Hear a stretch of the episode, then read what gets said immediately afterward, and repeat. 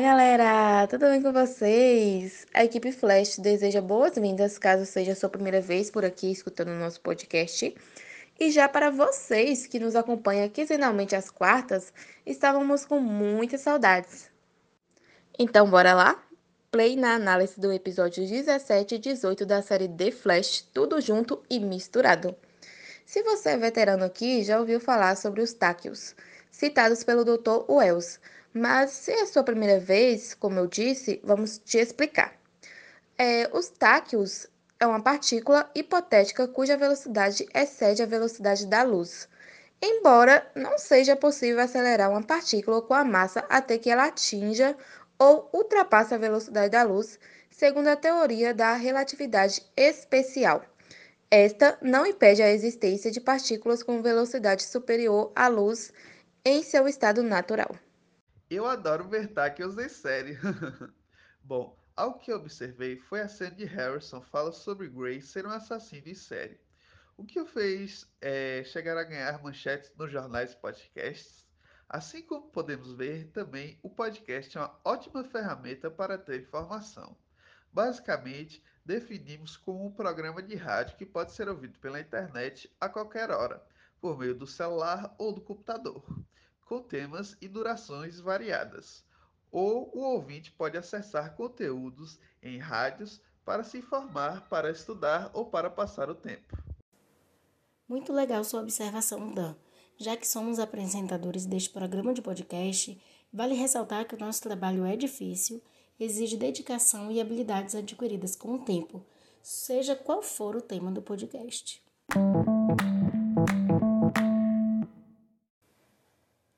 Bom, o que eu observei nesses episódios é sobre a terapia de choque. E assim, ela é real ou é ficção? Bom, a terapia do choque é sim real e é usada até hoje em tratamentos, mas não da maneira macabra como mostrada em séries e em filmes. Eu acho que eles exageram.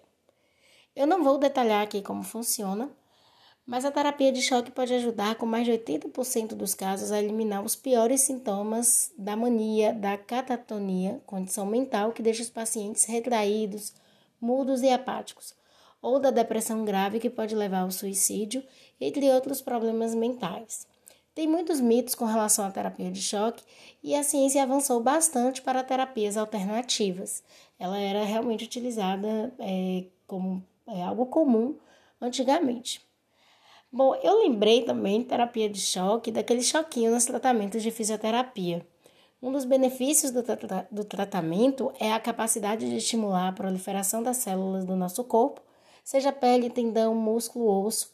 Bom, a minha experiência é que fez um milagre na minha coluna e no meu joelho quando eu precisei fazer cirurgia. É muito bom esse tratamento de choquinhos com a fisioterapia. Chegamos ao fim de mais um podcast. Não existe tanta biologia nos episódios, pois entramos em um período mais de ação e romance da série. Bom, tchau, tchau, pessoal. Nos acompanhe no canal Biologia Geek no YouTube e no canal Biologia Criativa no Spotify.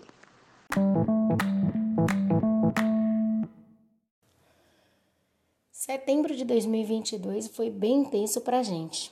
Tivemos muitas atividades. Levamos o nosso projeto de podcast da Biologia no Flash no Anicom que é um festival de cultura pop aqui em Vitória da Conquista, onde a gente fez a divulgação né, da biologia com o CSI e o super-herói The Flash.